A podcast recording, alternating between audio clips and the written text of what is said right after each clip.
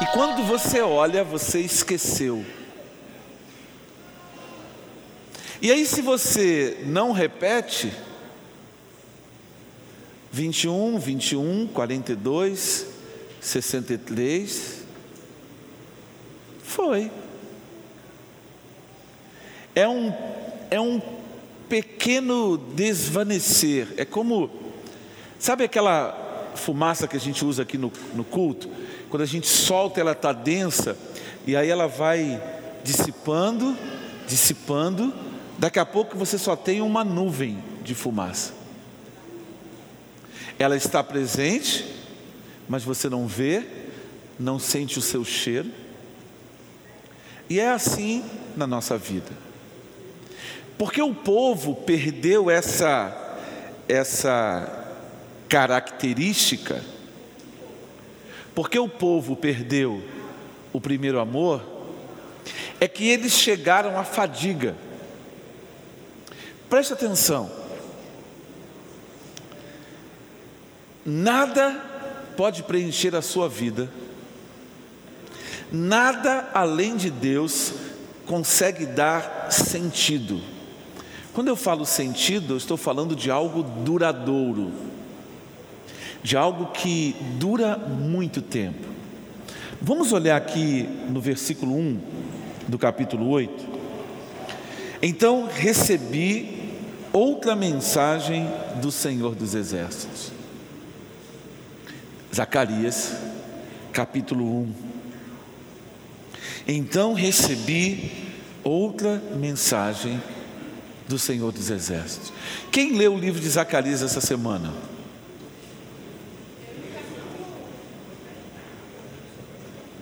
Lembra que domingo de manhã eu falei para vocês: pega o livro de Zacarias. Aliás, eu já mandei, eu publiquei em algum lugar uma mensagem: ó, leia o livro de Zacarias, porque o negócio é power.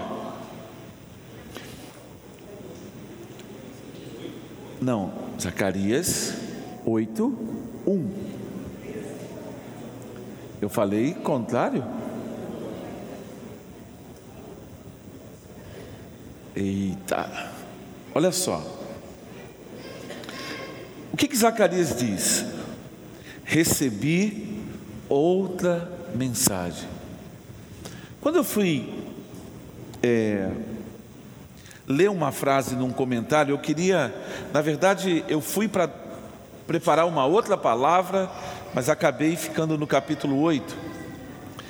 Porque a primeira frase que eu li falava de uma sexta mensagem. Aí eu falei assim: peraí, que negócio é esse? Aí eu comecei a olhar e marquei na minha Bíblia, digital aqui, eu marquei todas as mensagens que. Pô, eu fui até a Geu, desculpe. Ok, acabou aqui. No capítulo 1, ele diz assim: em novembro do segundo ano do reinado de Dário, veja, Deus marca exatamente o momento em que ele fala com Zacarias. O Senhor deu esta mensagem ao profeta Zacarias, filho de Berequias, neto de Ido.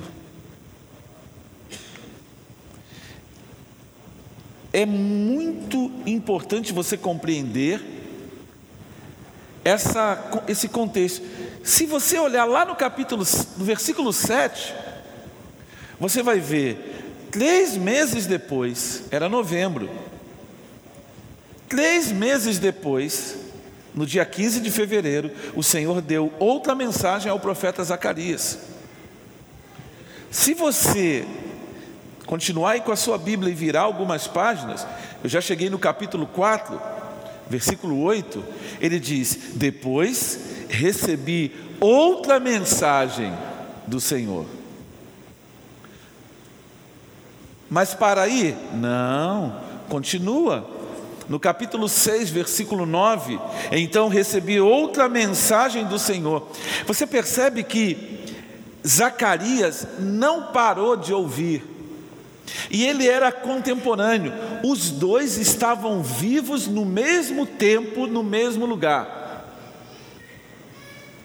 Eles compartilhavam a vida. Só que Zacarias tem uma coisa muito legal que eu percebi enquanto olhava o texto, é que Zacarias, pode-se dizer de Zacarias, a expressão Zacarias é Iavé lembra, ou Iavé é famoso, Iavé é lembrado, Iavé não se deixa esquecido. Toda vez, preste atenção, olha para o seu irmão, olha para os olhos dele, dá aquele olhar 43 assim, e diz para ele assim: toda vez que você se esquecer de Deus, você vai desviar.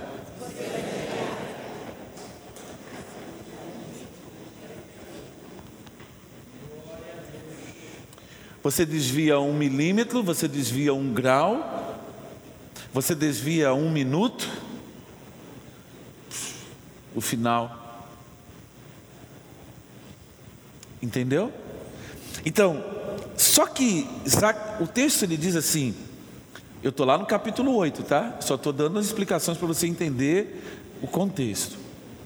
Zacarias é filho de Berequias, neto de Ido.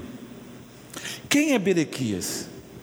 Líder de uma família sacerdotal.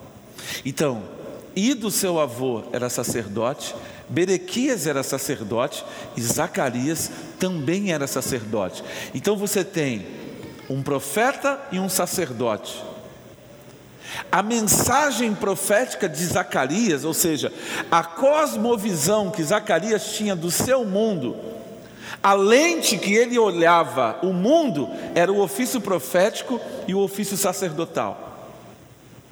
É como se a visão de, de Zacarias convergisse num ponto Sabe quando você pega o binóculo e aquele negócio é feito de um jeito para que você tenha uma, um foco só? O foco de Zacarias era definido a partir dessa visão sacerdotal, essa mensagem profética. Agora você pensa um profeta e um sacerdote falando junto, na mesma boca.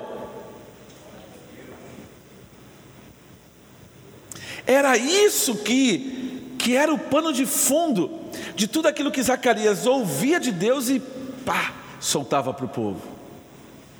Só que eu preciso colocar uma outra coisa para você. No capítulo 3, no versículo 3, ele diz: Assim diz o Senhor dos exércitos: Voltem-se para mim, e eu me voltarei para vocês, diz o Senhor dos exércitos. Eu fiz essa nota aqui porque era 520 antes de Cristo. 120 anos depois, mesmo depois de tudo que Deus falou, o povo voltou a se esquecer. Então aqui, ó, fica de pé, Raíssa. Fica de pé, irmã da Raíssa. Olha só, elas, uma é maior do que a outra. Elas são irmãs elas têm uma característica genética que permeia as duas, só que essa nasceu num tempo e essa nasceu no outro tempo. A cosmovisão dela é completamente diferente da dela. O que é a cosmovisão? A forma como você enxerga o mundo. Fica em pé. Mandei você sentar. Não fica assustada não, neném. Senta aí. Pode sentar. Helena, senta aí. Senta. Você entende isso? 120 anos depois. Por quê? Porque a visão, ela é um legado. Nós precisamos entender que essa, essa coisa de que, de que uma geração precisa transferir esse amor para outra, é porque nós não podemos perder a visão daquilo que é importante. O que, que é importante na sua vida? Que, que é fundamental? O que de fato importa?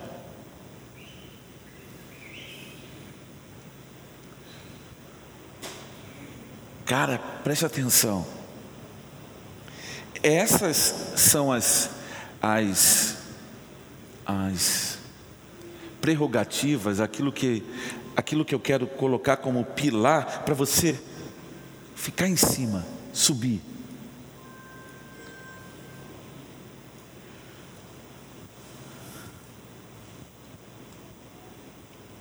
Vamos lá no capítulo 8, tendo dito todas essas coisas. O versículo 2 diz: Assim diz o Senhor dos Exércitos: Tenho muito ciúme do monte Sião, eu sou consumido de zelo por ele. Eu fiquei olhando para essa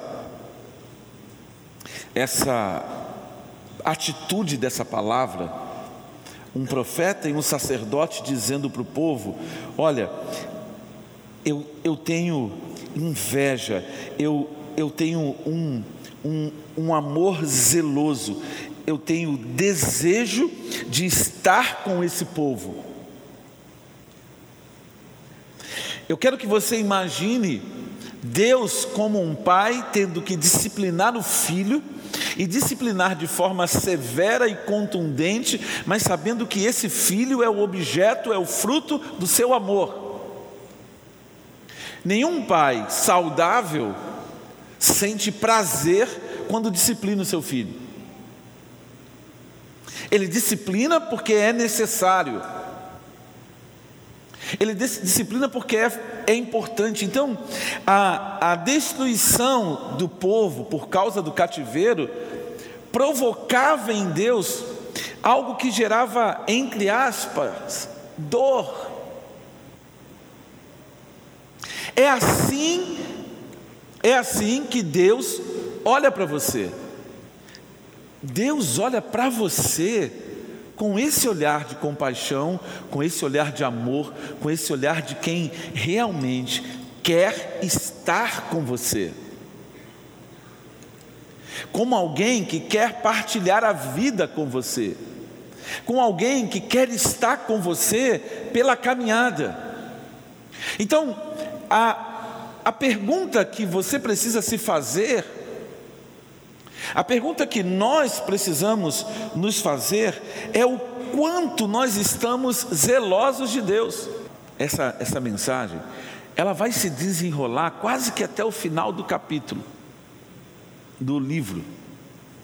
Zacarias vai, vai tendo visões, vai tendo visões, mas a palavra está focada na mesma raiz. Eu tenho zelo, eu tenho amor, eu tenho um ciúme por estar com você. Então, quando isso entra na tua, na tua mente, você vai ter que rever todos os pressupostos de sua fé a partir dessa visão de Deus. Então, é uma mensagem profética, porque fala de juízo, e é uma mensagem de, de amor, porque fala de, de, de relacionamento, porque o sacerdote era aquele que fazia a mediação do relacionamento entre Deus e o homem. Então, esse zelo, ele fala de que há um juízo se você desconsiderar a palavra de Deus, há uma condenação, há uma palavra de repreensão, há uma palavra de exortação, mas ao mesmo tempo há uma palavra de cuidado que é muito mais importante. Deus quer fazer com que os nossos olhos eles possam ser abertos para que nós possamos ver o mundo, para que nós possamos viver o mundo, para que nós possamos entrar no relacionamento conjugal com a perspectiva correta.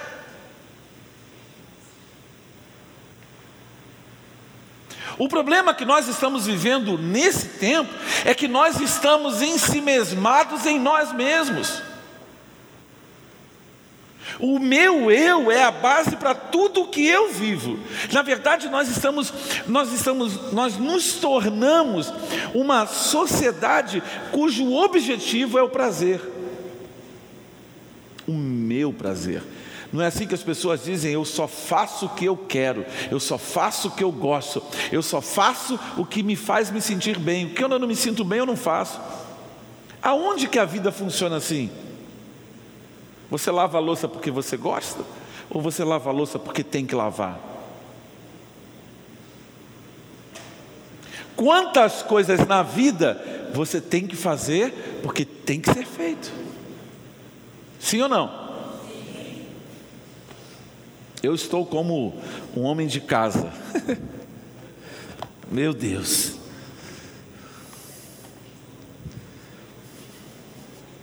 Eu olho para o copo e diz: Copo, sai da pia.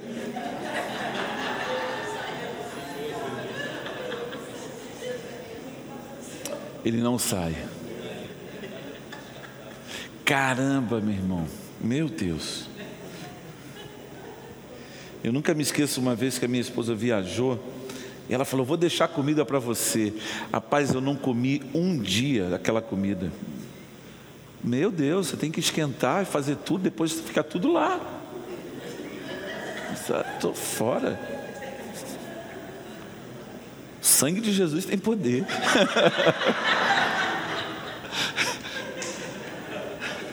Você está rindo? Mas o negócio é sério. Realmente, mas as mulheres realmente não está cansada de, tá cansada de quê? Não faz nada. Mas é bom a gente aprender. Deus faz uma promessa: voltarei para o monte e habitarei em Jerusalém. Por que, que Deus ia voltar a habitar em Jerusalém? Porque o templo seria reconstruído. Tudo isso aqui é para convencer o povo de reconstruir o templo. Porque a reconstrução do templo era a base para o relacionamento de adoração com Deus. Por isso que no domingo à noite eu falei: restaure o teu altar, restaure o teu altar, porque vai ser a base de tudo aquilo que você vai fazer. Se o teu altar está caído, se o teu altar tem poeira, se o teu altar tem interferência, a tua vida não está bem.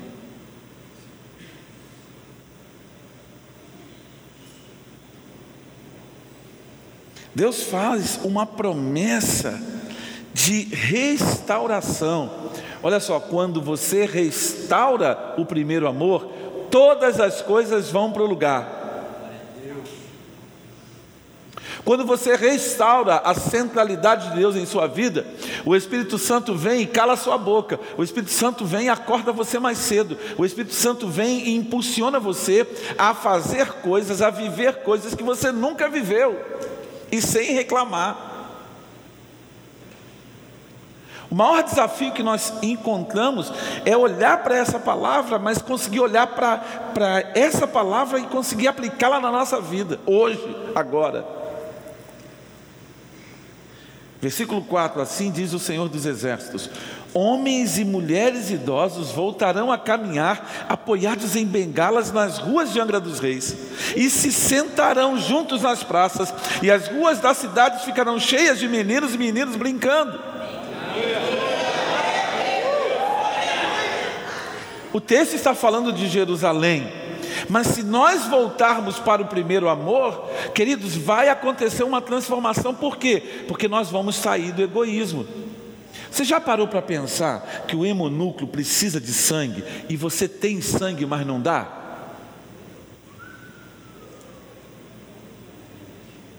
Eu e você nem nos lembramos que a gente pode doar sangue de três em três meses. Sabe por que, que a gente não faz isso? Porque nós não somos educados. Não, pastor, você está dizendo que a gente é mal educado? Sim, eu estou dizendo que nós não temos uma consciência cidadã.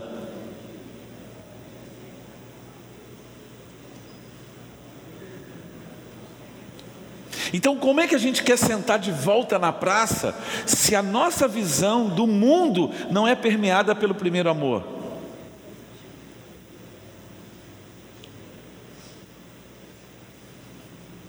Você entende?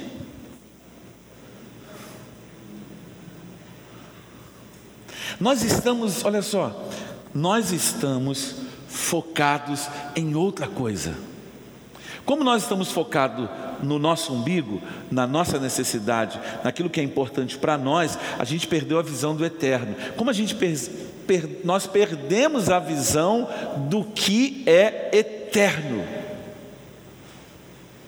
Nós não temos uma visão horizontal. O que é uma visão horizontal?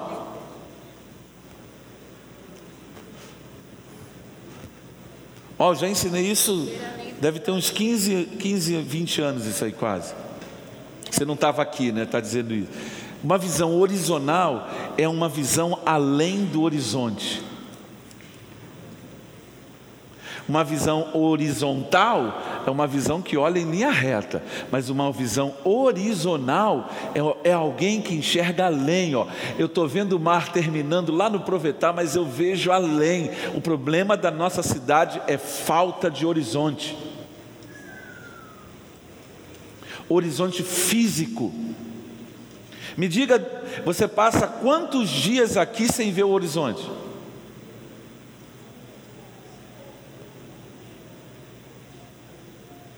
Quanto tempo a gente passa sem ver o horizonte? Isso nos deprime.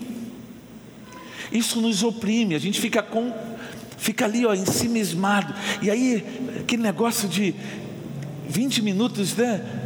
12 minutos, 15 minutos, meia hora de ônibus, uma hora, e a gente fala assim: é longe, eu não vou na Verome, não. Nossa, mas é muito longe. Ah, eu não vou na Ribeira não, porque é muito longe. Deus que me livre morar na Ribeira.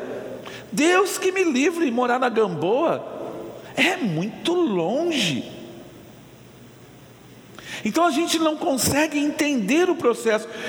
Deus fala, olha só, vocês vão ver isso. Aí ele diz assim no versículo 6: Assim diz o Senhor dos Exércitos: No momento, isso pode lhes parecer impossível, o remanescente do povo, ó remanescente do povo, mas acaso é impossível para mim? Diz o Senhor dos Exércitos. O que, que Deus está dizendo?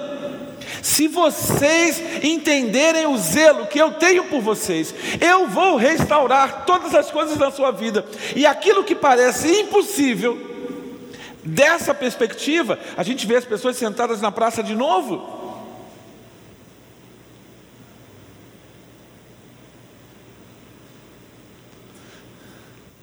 Ele diz: Isso é impossível, mas é possível para mim.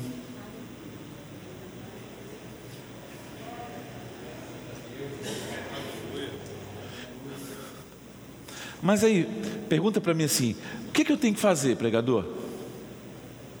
Pergunta aí. O que, que você tem que fazer? É fácil. É só voltar ao primeiro amor. Ah, pregador, pensei que ela tinha que dar só cem reais e orava por mim. Eu pensei que eu tinha que dar sete passos no Rio do Choro. sete mergulhos. Vai lá, sete mergulhos no rio do choro. Quem é que você quer prosperar? Você quer ganhar o um emprego dos seus sonhos? Vai lá, sete mergulhos no rio do choro. Isso aí não é homem de Deus, não, rapaz. Isso aí tem parte com cão.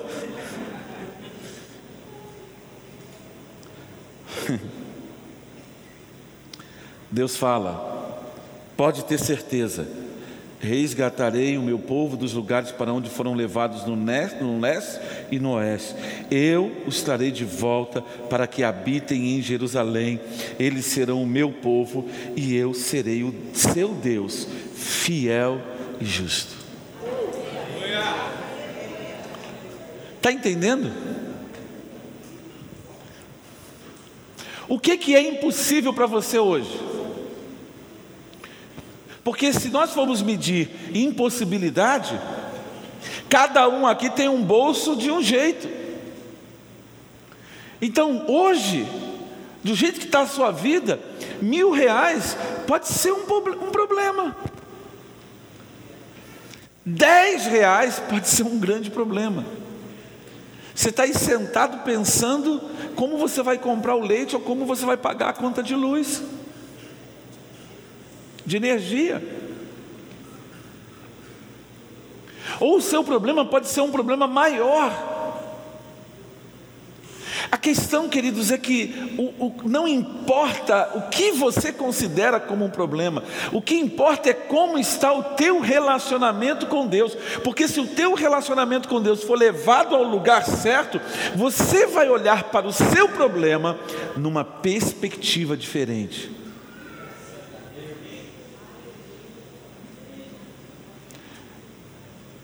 Você pode dizer amém? amém? Olha só, vamos fazer uma claque aqui.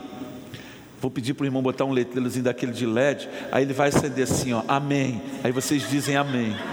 Até vocês aprenderem. Porque pregar para vocês, ó. O crente recebendo. Está recebendo muito. Nossa, estou cheio do Espírito Santo. Tem cara que dá cruza o braço.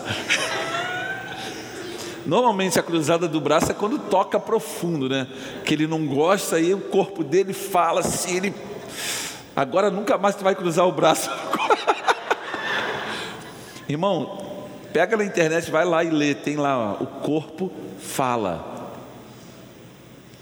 É porque vocês, quando, quando vocês começam a sorrir, eu pregar assim é mais divertido do que eu pregar do outro jeito. O problema é que eu estou num processo que às vezes não é fácil pregar desse jeito, entendeu?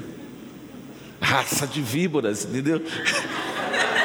Bate uma unção de João Batista e o que eu quero mesmo é, é dar em vocês.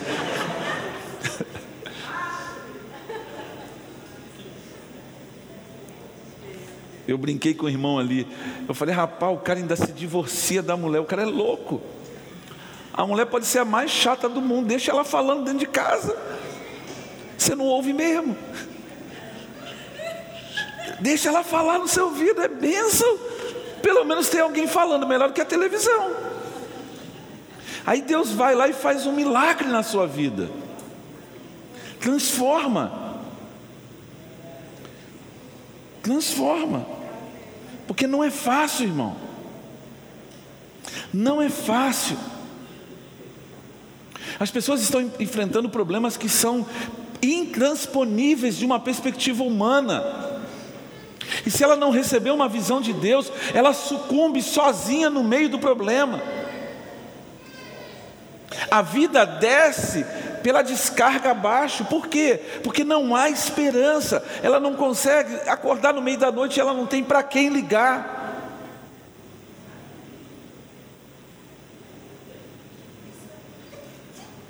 É real, gente. Eu não estou falando de história de faz de conta. Eu estou falando de vida de verdade. Uma noite acordado é muito tempo. Como o sono é algo abençoador. Tem gente que gosta tanto, né, que passa a vida inteira dormindo. Então, como é que a gente faz?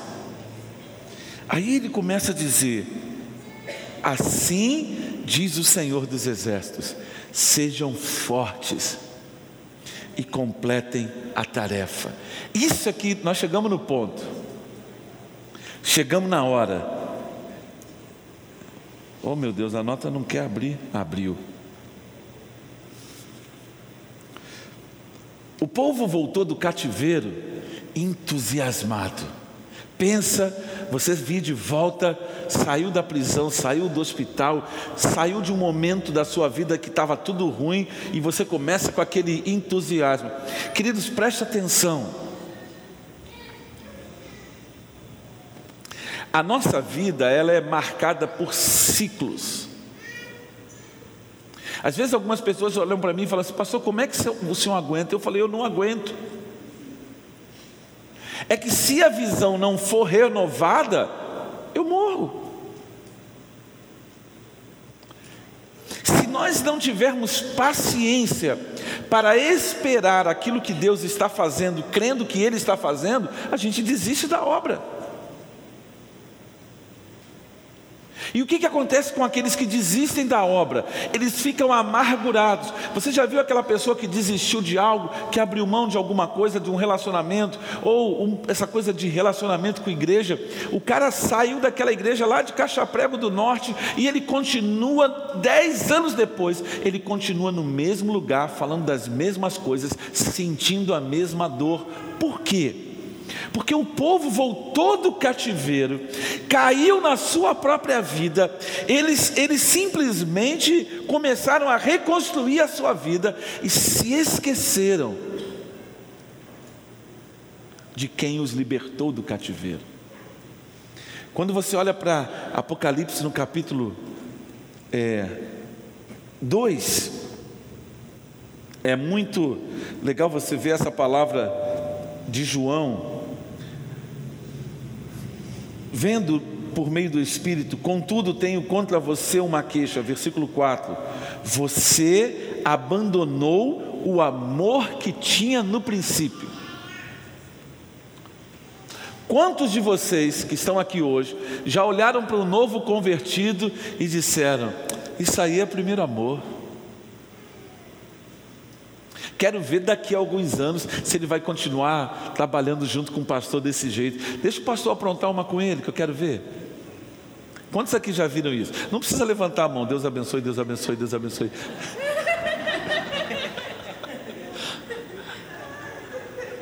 É sério, gente. A gente esquece daquilo que Deus fez na nossa vida. A gente esque... nós nos esquecemos de onde nós estávamos, quem nós éramos. E aí quando você entende esse primeiro amor e você descobre João quando recebe essa visão e ele fala essa carta à igreja de Éfeso, ele diz: Tenho contra você uma queixa, você abandonou o amor que tinha no princípio. Veja até onde você caiu, veja até onde você está descendo ladeira abaixo.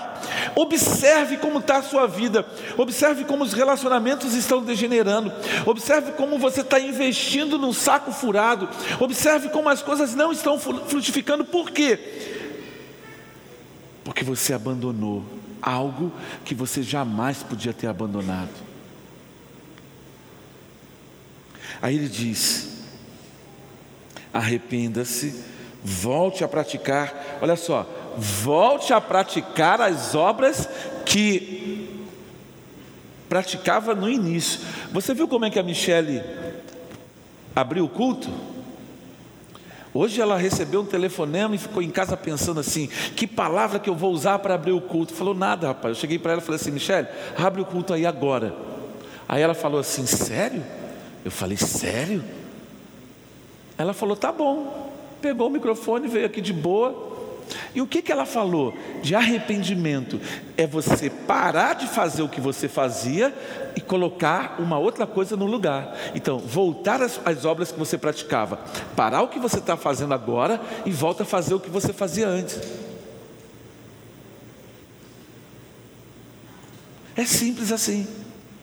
Mas por que, que Deus precisava dizer isso para o povo? Por que, que o povo precisava entender essa realidade é, espiritual? O que, que realmente era aquilo que Deus estava preparando para o povo?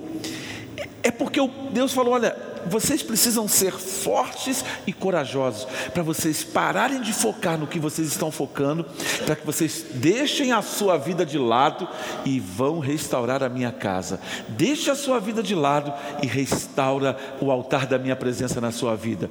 Deixe a sua vida de lado e volta a focar os olhos na minha presença. Por quê? Porque como o povo voltou e ele começou a trabalhar duro, irmãos, Quantos de nós já nos sentimos cansados?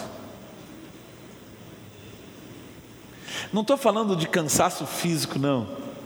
Estou falando de cansaço espiritual. É como se você estivesse malhando ferro frio. Tem gente que diz, olha para mim e fala assim, mas você é teimoso mesmo, hein? Você não desiste, não? Aí você olha para, eu sei em quem tenho crido. Irmão, se tu não tem uma visão de Deus, você não fica.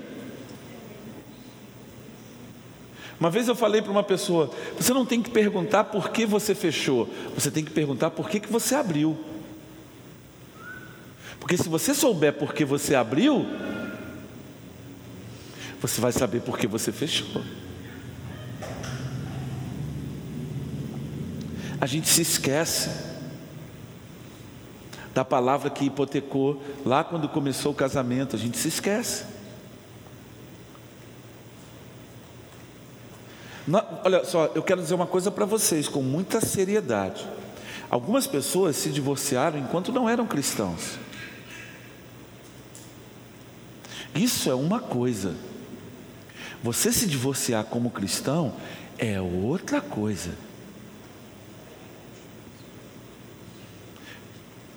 E você que está pensando, começando, essa mulher, ó, tira essa, essa conversa do diabo. Sua mulher é maravilhosa, seu marido é maravilhoso. Fala aí, aleluia! aleluia! Com todos os problemas. Daniel, tu deu uma coçada assim no cabelo. Por que, que você fez isso aqui? Ó, tá curado. Se fosse do outro tempo, fazia bico. Está querendo dizer que eu tenho problema? Não, só ele que não tem, só a gente é que tem. Cara, é um negócio muito sério. Por quê? Porque o trabalho, eles, eles se desgastaram, mas eles se desgastaram porque eles não estavam focados naquilo que era importante. Eles haviam perdido o zelo pela manifestação de Deus na presença deles, no meio deles. E aí, eles haviam substituído as prioridades espirituais por aquilo que nunca vai te satisfazer. Eu creio que esse é o maior desafio de um líder espiritual. O que, que é importante?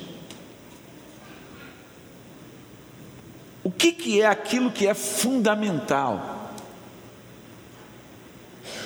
Nós podemos ter esse lugar aqui, um brinco da perspectiva física, mas vazio da presença de Deus. Então, o que é importante no culto? A estrutura do culto, a ordem do culto, a forma como o culto é organizado ou a presença do Espírito Santo? Você não vem aqui porque tem ar-condicionado, você não vem aqui porque tem pastor, você não vem aqui porque tem banda, você não vem aqui, porque isso tem em tudo quanto é lugar. Você precisa estar aqui porque você tem consciência da presença de Deus. Agora, a presença de Deus só vai ser algo constante na sua vida se você voltar para o primeiro amor. Se você voltar para as primeiras obras, se você voltar para as primeiras coisas. Sabe qual vai ser a consequência disso? Olha só. Desde que, versículo 9: Desde que lançaram os alicerces do templo do Senhor dos Exércitos, vocês têm ouvido o que os profetas dizem a respeito de terminar a obra. Antes de iniciarem o trabalho do templo, não havia dinheiro para contratar as pessoas ou pagar por animais. Nenhum viajante estava seguro, pois haviam inimigos por toda parte. E eu os havia incitado contra os outros. O que, que Deus está dizendo para a gente? Ei, ei, ô bonitão, o que, que Deus está dizendo para você? É, essa cidade está degradada porque eu e você nos esquecemos de Deus. Essa cidade chegou ao ponto que chegou porque nós nos afastamos de Deus. E Deus incitou os inimigos contra nós, para quê? Para quê? Elevo os meus olhos para os montes e me pergunto: de onde me virá o meu socorro? O meu socorro vem do Senhor que fez os céus e a terra. Irmão, olha para os céus de manhã e sai de casa sem medo. Tu está vestindo uma roupa de Kevlar espiritual. Sai de casa com ousadia e com intrepidez. Para de ficar chorando, para de ficar reclamando e avança. Deus está dizendo: olha, antes de vocês decidirem ouvir o chamado de Ageu, vocês não tinham dinheiro, por quê? Porque tudo que vocês ganhavam era para botar no saco furado. Pare e pense, faça uma, um inventário de sua vida como você está hoje. Entenda que antes de você, quando você entender essa palavra, você vai ver: peraí, se eu focar em Deus, será que isso tem alguma relação Olha, não tinha dinheiro para pagar os trabalhadores, não tinha dinheiro para pagar os animais. Aonde nós desviamos o nosso olhar do reino de Deus? Porque em algum momento a gente se perde, em algum momento a gente tira o olhar. Porque se eu tenho 10 mil no meu bolso, eu preciso me preocupar? Não, eu tenho dinheiro, eu não preciso, não, eu não olho. Mas quando o dinheiro acaba, eu falei, mas onde é que eu gastei o dinheiro? Por que você não perguntou antes do eterno onde você tinha que gastar o dinheiro?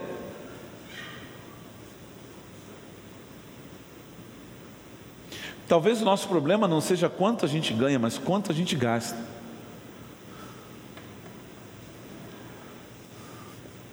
Cara, quando a gente entender isso, eu estou falando isso porque dói mesmo.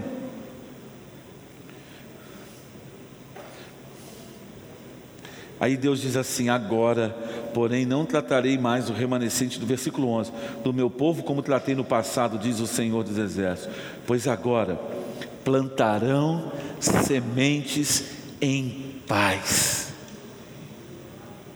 Repete comigo assim: eu vou plantar semente, vou plantar semente em, paz. em paz. Aos seus amados ele dá enquanto dorme. dorme. Dá um glória a Deus aí, irmão. Aos seus amados ele dá enquanto dorme. É muito legal, porque Mateus no capítulo 6, versículo 33, busquem em primeiro lugar o reino de Deus e a sua justiça, e todas essas coisas lhes serão acrescentadas.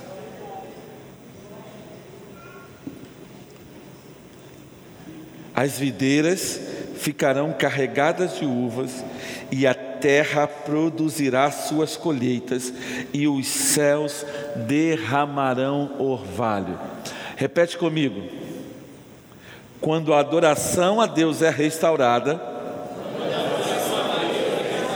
a terra frutifica.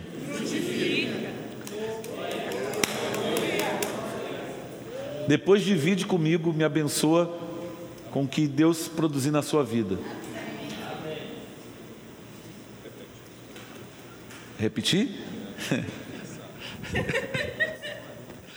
Quando a adoração a Deus é restaurada, a terra frutifica. Por quê? Porque a terra é liberada para soltar o que ela tem.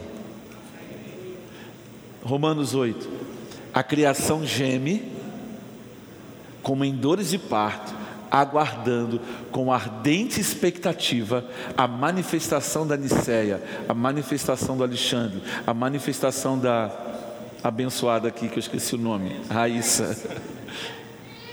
A terra está esperando que você restaure o altar. O que, que eu estou falando, Carlos? que, que eu estou falando, Marcos Júnior? O que, que eu estou falando, Renato? O que, que eu estou falando, abençoado? é que quando você restaura a adoração, a terra pode dar aquilo que Deus tem para você.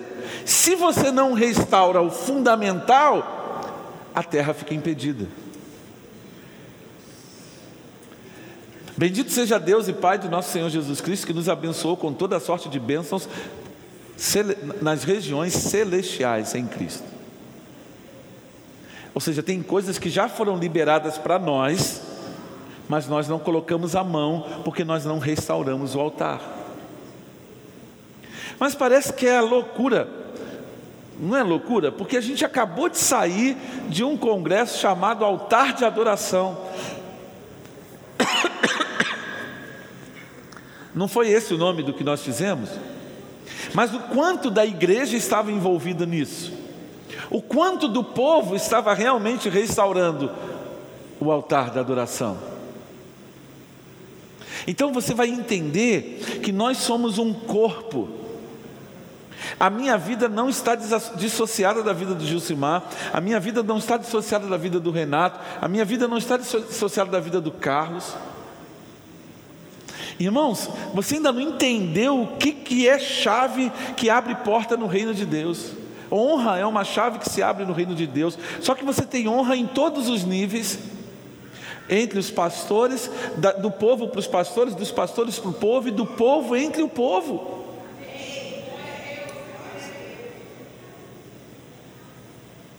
Há algo que nós precisamos aprender sobre honra.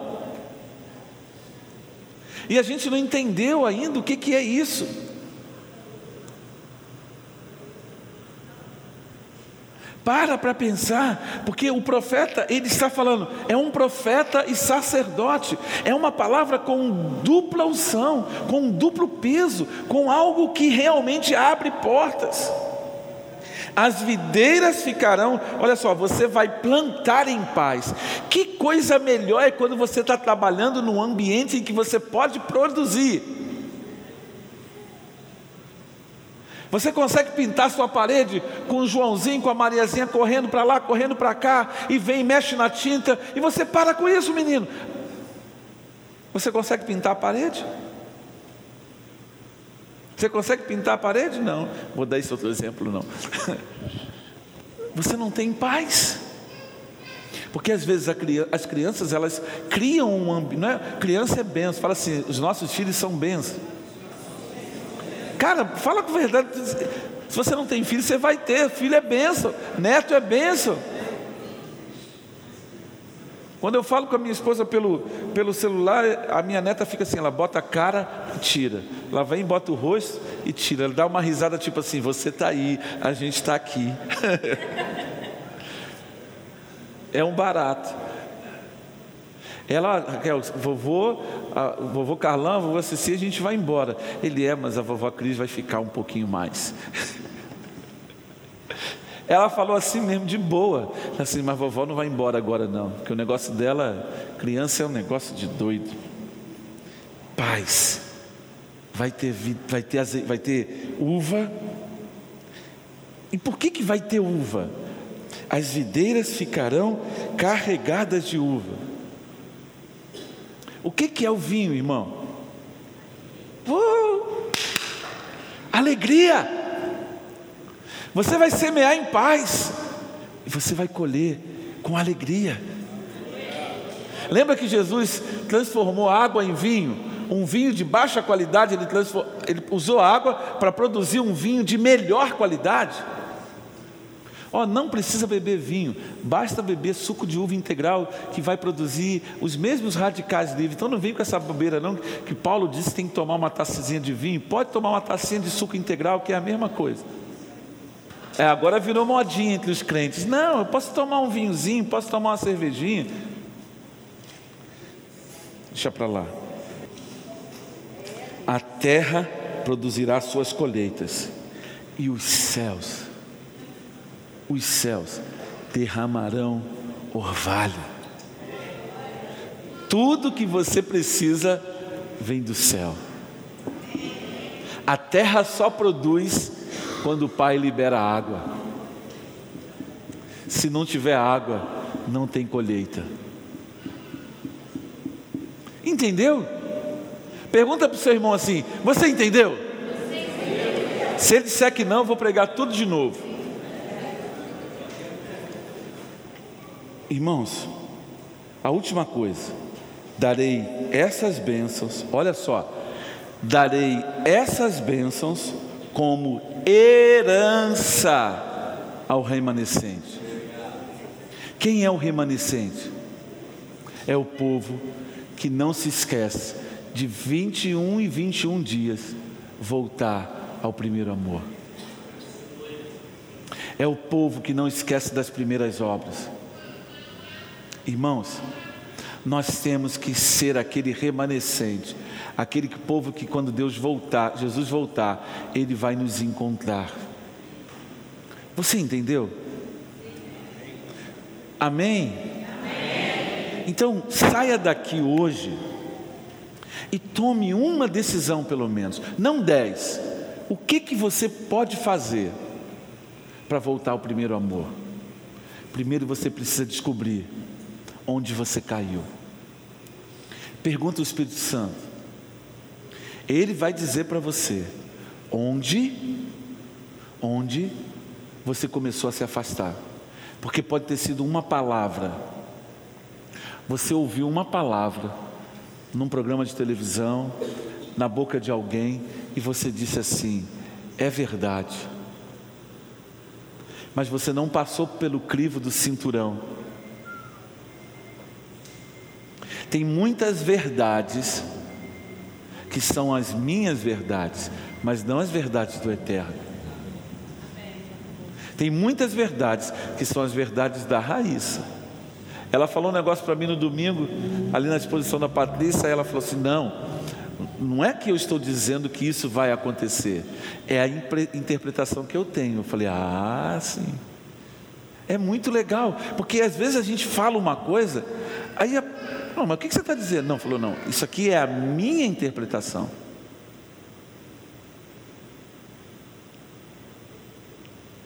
O que nós precisamos entender, deixa eu dizer isso para você com muito amor e respeito, é que nós precisamos sair do nível de imaturidade espiritual. A nossa igreja precisa deixar de ser menino. Nós precisamos crescer. O povo precisa ser desmamado. Para que tudo aquilo que Deus tem para fazer, Ele vai fazer. Marise, Domingo de manhã você vai dar uma palavra sobre transfusão de sangue, sobre doação de sangue. Tem que fazer e levar esse povo para doar sangue. Tem que doar sangue. Você pode doar sangue. Você tem medo de doar sangue? Quem é que tem medo de doar sangue? Não, não gosta da agulha. Vou contar o meu testemunho. Olha lá, a irmã teve coragem, levantou a mão. Olha só, eu não posso ver sangue. Mas eu falava assim: eu vou lá e eu vou ficar olhando para a agulha. Rapaz, quando a mulher furava aqui o troço, aí eu começava, olhava, olhava, olhava, olhava, e daqui a pouco eu começava a ficar suando, suando, suando, suando. Falei, cara, mas eu vou vencer isso. Aleluia. Aí eu quase desmanhava mas eu fui. Aí passava um tempo, eu ia lá de novo, eu falei assim: não, agora eu vou ficar olhando. Cara, até que hoje eu consigo doar sem suar, mas se eu ficar olhando muito, a vista embaça. Sabe aquela, aquela coisa de você ver o acidente? Uma vez eu estava com a Cristina, a gente era namorada, aí eu, não, vamos lá dar uma olhadinha. Quando eu olhei, eu, Falei, mentira, daqui que eu vou cair. Cara, eu ia cair. Hoje, de tanto essa coisa do doar sangue, eu superei. Estou superando, não está completo ainda não. Então você tem que vencer. Por quê? Porque quando você fizer isso, isso é um exercício, que tem muitas coisas que a gente não consegue vencer. Mas por que, que a gente não vence? Porque a gente se acomoda. O que, que Deus diz? Para eu ir embora, olha, 20 e 59. Sejam fortes e completem a obra. É isso que eu quero que você saia daqui. Você vai ser forte e você vai completar a obra. Você vai ser forte e você vai restaurar o altar de adoração na sua casa, no seu trabalho, onde precisa. Você vai ser forte. Você não vai ser, você não vai ser Maria vai com as outras. Você não vai ser crente, crente chuchu. Você vai ser alguém que vai Por quê? Porque é isso que vai fazer a diferença. Continue estudando aí é, Zacarias lê, relê, lê noutra versão, lê noutra versão. Rapaz, olha, tem coisas tremendas que Deus está fazendo e que você não está vendo porque está dando mole. Então você não vai mais perder a oportunidade. Marise, não deixa eu esquecer, não. Você vai chegar aqui domingo de manhã e vai me lembrar. Porque de hoje até domingo. Mas nós precisamos. Precisamos fazer isso a gente pode fazer muito mais do que a gente tem feito. Amém? Mas o importante é ser. Para fazer, nós precisamos de ser. Então, tenha força, tenha coragem. Então, o que você vai fazer agora quando chegar em casa? Uma coisa.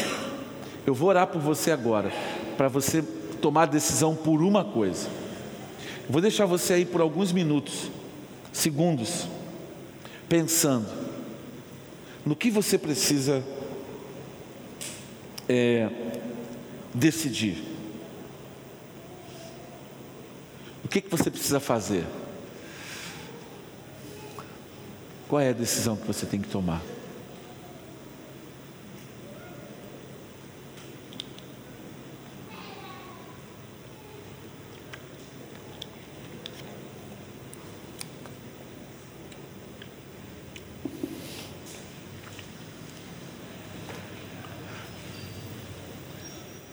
Pensou no que você tem que fazer?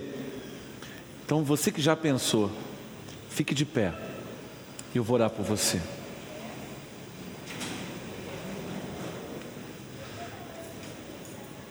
Não são duas coisas, é uma coisa só. Um passo de cada vez. Você não vai dar um passo e parar. Você vai dar esse passo Daqui a dois dias você vai tomar uma outra decisão. Mas você que pensou no que você precisa fazer, fique de pé. Senhor, nós queremos te agradecer, nós queremos te reconhecer como aquele que de fato pode mudar qualquer situação, porque a tua palavra diz que nada é impossível para o Senhor. E eu creio no que a Bíblia diz. Portanto, eu quero colocar agora o meu casamento, o meu negócio, o meu vício, a minha opressão, a angústia que está dentro do meu coração. Eu quero colocar os, esses pensamentos que têm me atormentado, esse sentimento de inferioridade, esse sentimento de orfandade na minha vida. Deus, eu quero colocar isso diante do Senhor, porque isso não vai impedir da primeir, do primeiro sentimento, da primeira coisa que eu percebi quando eu te encontrei. Eu quero aquela alegria que eu vivi, porque a tua palavra diz que eu vou semear em paz e que as videiras estarão cheias, ou seja, a alegria do amor vai voltar.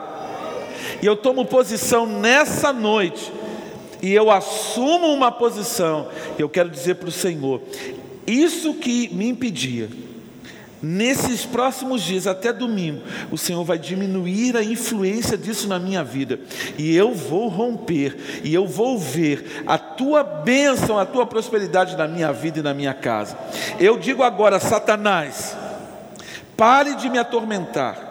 Eu digo agora, Satanás, tire o dedo da minha vida. Saiam todos os demônios da minha casa, sejam repreendidos. Você tem que dar ordem na sua casa, dê ordem agora, repreenda em nome de Jesus toda a obra que Satanás tem plantado dentro da tua casa. Repreenda, repreenda e tome posição em nome de Jesus. Pai, para a honra e glória do teu nome, abençoa o teu povo, que eles possam prosperar na medida da sua fé. Em nome de Jesus nós oramos. Amém.